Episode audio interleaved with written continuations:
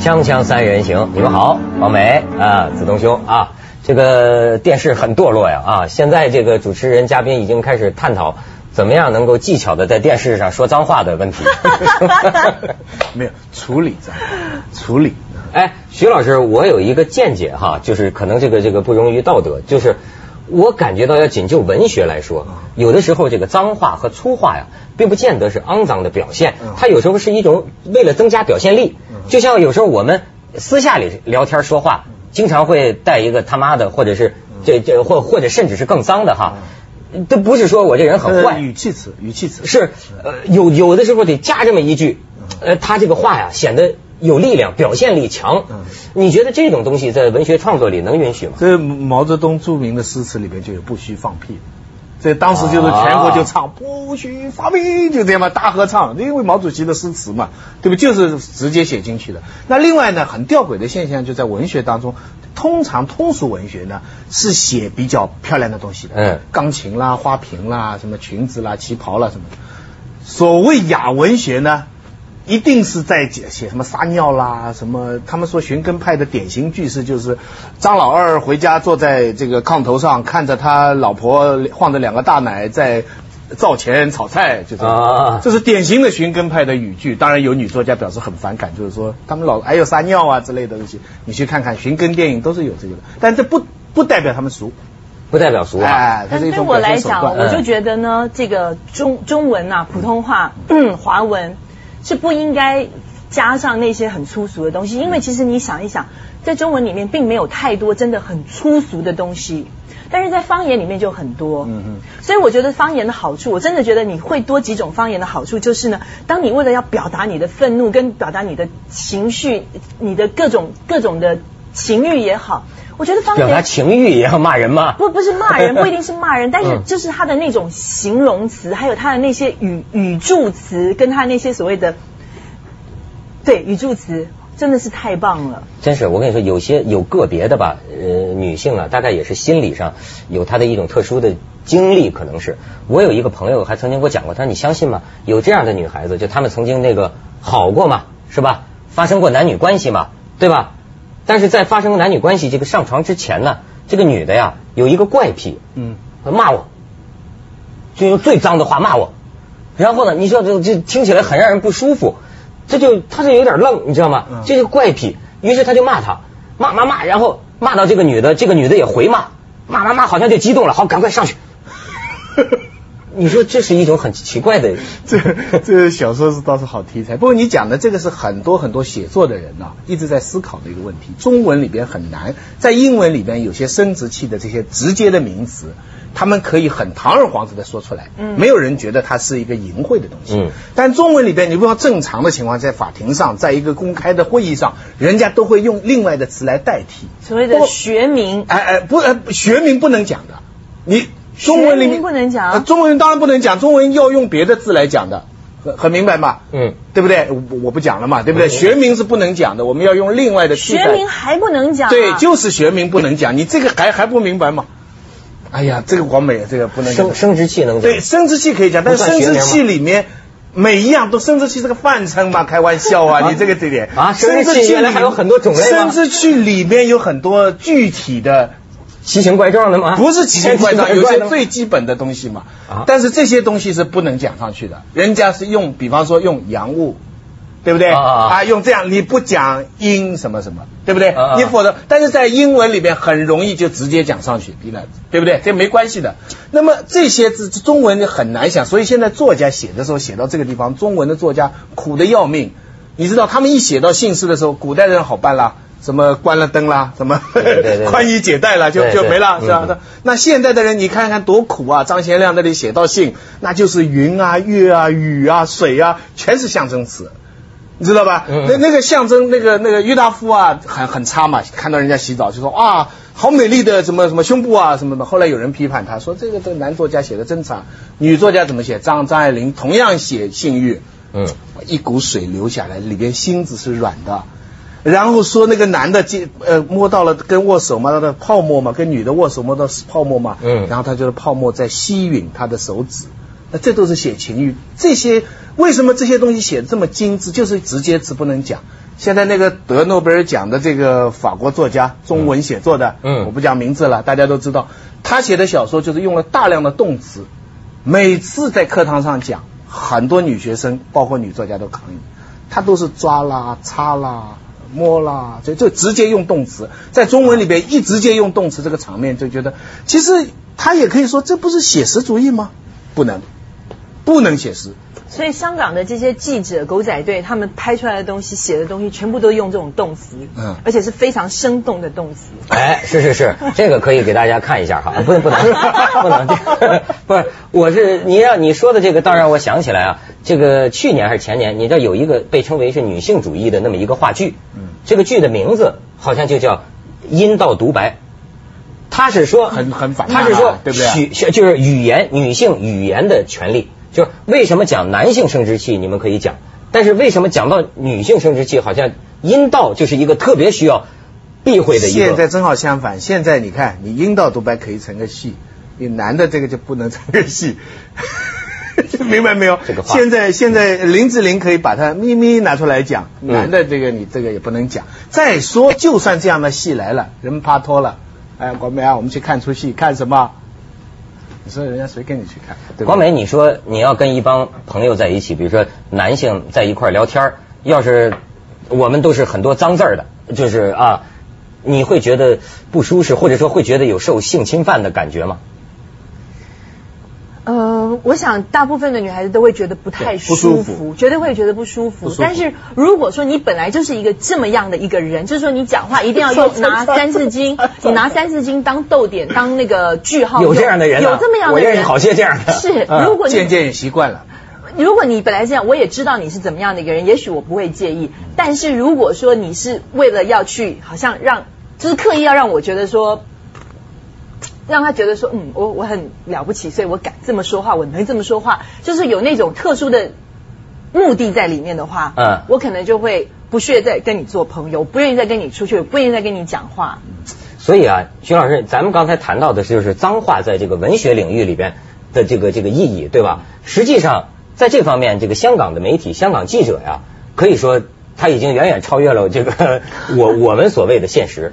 你知道最近发生的这个事情吗？广美，发生好多事儿啊，最近发生好多事儿啊，什么事我都是事关大明星啊。我怎么不知道？你就是，你看那香港杂志，它采用的语言，就像刚才说，他说都是那个动动词啊，而且我没想到我动词得诺贝尔文学对讲到我才离开香港一个月，形势就发生了这样的变化。啊！我过去没见过这架势，黎明和他的那个所谓女友乐基儿啊，嗯这个狗仔队能拍下人家这个这个过程，哎，就是那那媒媒媒体杂志上也在就像当年克林顿一样，也在开始探讨口交的话题，因为就拍到了，给人家登出来。怎么会拍到埋伏在他家里啊？他们家那个大楼，反正我是看那个网网络上讲的啊，就是他们家大楼是孤立无援的一个大楼，周围没有楼房，所以这家周刊还夸耀说我这个照片是高难度高难度的。你知道我怎么拍的吗？我都不知道他怎么拍，他会不会是在山上或者哪儿远远的那种调过去？因为周围没有楼群，你不可能是在周围楼那儿拍。在跑马他不地的半山上，在跑马地的半山上，就是那个像筷子一样的那 no 个 no 那 no 不是。那栋楼，但是那那栋楼也是，它是完全无敌那个跑马景跟海景，所以就是说它前面是没有东西的，你除非在九龙的山上。No，不可能，他们盯了他一个月，所以他可能真的在另外一个山头上面拍下去。但这给我感觉呢，就是说以前狗仔队可能就是在很多艺人面前就是张牙舞爪，可能就只是这样子而已。现在我真的觉得他已经把手伸到衣服里面，伸到人家的裤裆里面去了。现在真的给我这种感觉。没错，你要说伸到裤裆里，他最近我为什么说这件事情多呀？又来了一个，那天他们给我讲啊，是谁呀、吴彦祖吴彦祖也是一个 Lisa S 混血，中法混血。人那个女女女孩子我挺佩服的，就那个中法混血儿这个女朋友，呃，按说是挺丑的，给人家拍到这种在房间里性行为的这个是是性行为吧？她就是照片上看到这个女的确实自己把手插到自己的裤裆里了，而且也拍到了她的这个男朋友，但但是经历了这样的打击，人家出席公开场合，记者就问他，你知道他的回答是什么？他说，重要的是要拍的美一点，嗯，就是拍就是拍的较美比较好，就是说这个是乐基儿讲的话，是乐基儿吧乐基儿讲说，只要拍的美，什么都没有关系。哦，那还不是吴彦祖，这个，是那吴乐基儿彦。祖的那件事乐基儿，对对对对，我要搞清楚，我这不大，这是基本知识比较缺乏。吴彦祖乐基儿是黎明的女朋现任女朋友现任女朋女朋友，对是是的确是女朋友，是不是啊？是是是是女朋友，是女朋友。那关大家什么事？那狗仔队连连人家这个也追啊。是，那但是那个吴吴彦祖的女朋友就希望能够呃，就是说他还呼吁所有的艺人可以跟他一起游行，就是说希望香港能够立法反偷拍，希望能够立法要反偷拍。哎呦天哪，这方面的事儿哈，我得让他们找找看看有没有照片给徐老师可以分享一下。好的好的好的锵锵补课补课三人行，广告之后见。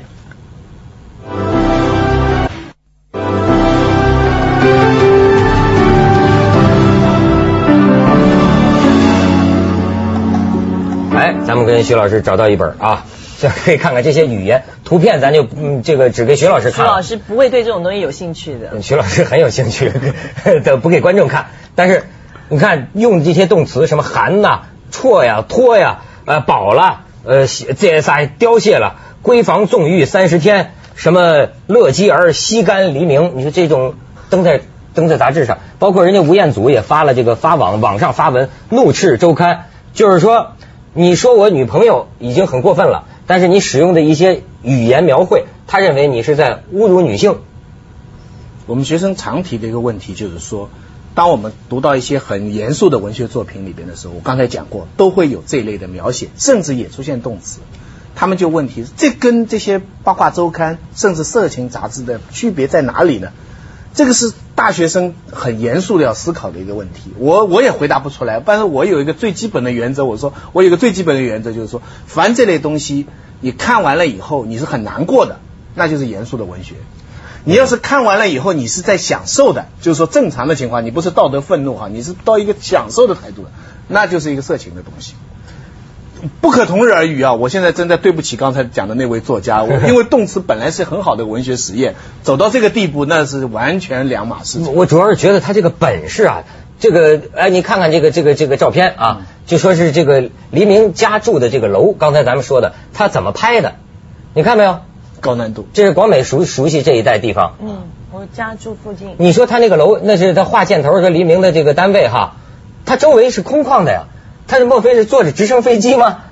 就不可思议，就不是不是，你以前说过一个方法吗？租上面的单位，掉下一个什么机器来，啊，对对对对对，哎呀，真是我听说哦，他们这些当然没有全部出出来，因为其实有些很多东西模糊，他们连他菲佣洗澡的照片都拍到了。菲佣也拍也拍菲佣，这犯法的他？反正就他反正就是就是毛起来拍，他们守了一个月就毛起来拍，能拍多少拍多少。这不你这这我我我有点常识，你就是你拍一个人洗澡，你不等于犯法的吗？你这那不是只有拍人洗澡犯法，我觉得这样子拍法，拍人家那个性生活啊，其实讲了一点，他什么性生活也没有拍到，这两两两家杂志任何性生活都没有拍到。性生活在哪里？性生活都是在文字描述文字上面表意表达出，对，这叫意淫。非常投入，非常投入他这个记者的写法啊。而且呢，你你知道吗？你刚才拿了这本杂志一出来之后卖断版，立立马再版，就是因为它销售量这么大的关系，所以才有另外一本杂志又跑去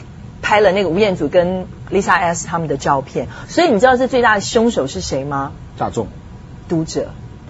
而而嗯而而有趣的是，香港还是著名的女多男少的社会。嗯嗯。可是为什么会有这样集体的性饥渴到这个地步？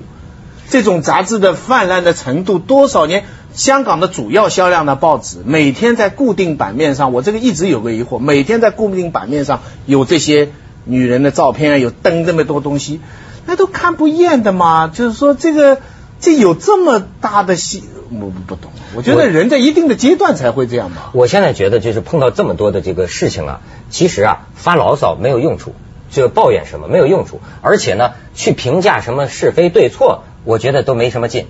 因为什么呢？比如谁都有一套理儿，我还看过呢，说你这明星啊走个学拿那么多钱啊，拍拍你隐私怎么了？你就在这儿大呼小叫的，对对是吧？那我就是，但是从明星的角度上来讲，他那当然是受到侵犯。所以啊，没有什么是非对错。我现在觉得，在这个残酷的社会里啊，你要维护自己的权益，你就要斗争。你斗争没有用。你你最近听了一单新闻了吗？王菲马上就要临盆了，嗯你知道他们最后的决定，王菲要在家里面生小孩。哎呦天哪！不敢去医你把别。人逼到家里面生小孩，那是一件多危险的事情啊！嗯所以你你说我就跟你这么讲，就说为什么我说讲这个是非对错没有什么用处啊？这种现象不会因为你讲讲它就消失。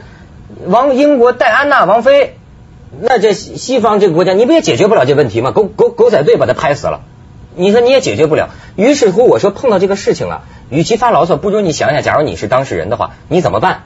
我搜集历史上能改变这种状况的有几个例子，比如说第一个例子，好比说像李敖乃至于他的女儿李玟这种样的，我就眼里不揉沙子，我告诉你我不好惹的，你敢碰我，我就告你我告到你扑街，就是就是我没错，打官司这事儿耗费精力太麻烦，还不见得能赢。但是啊，吹口气，争这口气。，对，有的时候你就得跟人争这口气。你要觉得自己受侵犯，你要不跟他斗争，你要觉得嫌麻烦，可以，就是所谓还有另一条路，改变社会不如改变自己。我心胸宽广，一笑了之，完了还甚至还给你开个玩笑，拍的漂亮点啊。拍的漂亮点就行了。是嗯这个就是完全就是黎明跟乐基儿的态度，所以我觉得他们这个两个人 EQ 是已经非常高。黎明呢是完全就完全不回应，不当一回事儿。但是你就像你刚才讲的，这个香港这个女孩子这么多的一个地方，这单新闻出去之后，有一次黎明去参加一个活动，现场所有的女嘉宾看到他出现的时候，竟然是尖叫，嗯就是一副那种啊。就是因为这个他崇拜他。不晓那个啊，不晓得是到底是因为崇拜，还是觉得说，哎呦你好可怕，你竟然在家里面做出这样的事情。可是我有点常识上的困惑，就算你这个楼是孤立的，可是你是明星哈，你假如做这样的事，别到窗前行不行？或者拉一哎，窗帘是人家的自由啊，都是不是不是就就是你打野战你也管不着啊，那我的人权呢？不是，但是以他，我我讲的不是理论上的事，我啊讲常识上的事情，就是说理论上你拉一个窗帘不也好一点吗？徐老师，他这所有的镜头都是在客厅里面发生的。他们家客厅那个是无敌无敌海景海景。而且他就是我整天拉起来我不亏了，而且他没想到道高一尺，魔高一丈啊！他他刚才咱看了，他这个楼房周围啊，他觉得是拍不了的，太空旷了。谁想到这个狗仔队就有这么大的本事，能拍到你们家客厅里去？你说说，吊诡就吊诡在香港是私隐条例很好的地方。真的吗？对啊，香港你你比相比来说，现在大陆现在有什么通知嫖娼通知家人，香港马上从私隐的角度提出批评嘛，很多。所以香港对私隐权是其实是保护的，在一般情况下，很多时候你可以拒绝提供信用卡的啊，啊不是信用卡，身份证的啊。假如你用信用卡在在内地啊，你一用信用卡，他就要你的身份证。在香港你可以拒绝的，这个侵犯你私隐的嘛。可可是恰恰他同时这个公众的这个知情权又这么要求高，哎 真是。所以说，关键是你比如说我，我觉得像这个博客上的大战呐、或者种种这个新闻啊，呃，有时候很难立法，你知道吗？比如说我们要一立个法，我们担心啊，它会侵害公众知情权。嗯实际上有更重要的一些社会阴暗面，需要公众知情权来行使。比如说中国的这个矿难对，或者某些贪官污吏他，在这个地方公众是跟公众利益相关的，是需要有这个新闻自由的。可是呢，这都是相关的。你你你这跟关公众利益无关。对，我就是说他，你你你现在你言言论上允许做这个事情的话，实际上就像广美说的一样，十五万份脱销一空，就公众要看。这是公众兴趣不等于公众利益。对。对。这个他们是这样说，比方说那个徐步高案重新拿出来放，嗯。他们就说这是公众兴趣，很多人要看，但是它不符合公众利益。对对新闻学者这样讲，但关键在谁来决定什么是公众兴趣，收什么是公众利益。收视率来决定。那用收视率，那以销量来讲，他说这个就是利益啊所。以了，我就说谁是刽子手？观众、读者跟大众就是刽子手。嗯，这也打击一大片了，都是正常的。我我我觉得是怎么回事？要假如我是公众的话，这什么事儿你也吵不起来，因为我不看报纸，不看，我对 我对你们这些破事儿一点兴趣都没有。生活里有那么多美好的事情，我那个书架上那么多要看的书，就望洋兴叹。那个工作这这这看资料看不完的，还要要去玩儿，还要去朋友在一起，我就觉得我我拿到我面前我都没时间看的。我我要是公众的话，没这个兴趣。还有更值得奇怪的就是说，这种东西会成为主流，那真是太可怕。是其实你在日本东京哈，那那种杂志哈，绑起来的乱七八糟变态多得很。可是它正规的报纸，黑白的，大部分人看。那个东西看的人比较少。美国也是有很多八卦的那些啊那些东西，但是它不成为主流，它不成为那么多人关心的主要的东西，所以就是否则的话就麻烦了。我就说历史上咱们看还有什么呢？呃，也有改变这种现状的情况，就是犯了众怒，或者说你一个人斗不过这个这个社会，你就联合。比如像像刘那个那个刘嘉玲刘嘉玲的那个事情一样，全港演艺界人士联合起来，像这种现象做斗争，一下子也能打击一下这种气焰。再比方说像那个我们已经去世的那个演员傅彪，嗯当时也是犯了众怒，或者说呃提起了大家有一点良心，好几十家新闻媒体联合自律，就是说我们都不要侵犯到人家这个治病的这个隐私。你看，这是我想，就是就是因为你光发牢骚没用，你得想想啊，你有什么有效的办法去应付、去应对这个局面，是吧？咱们去一下广告，锵锵三人行，广告之后见。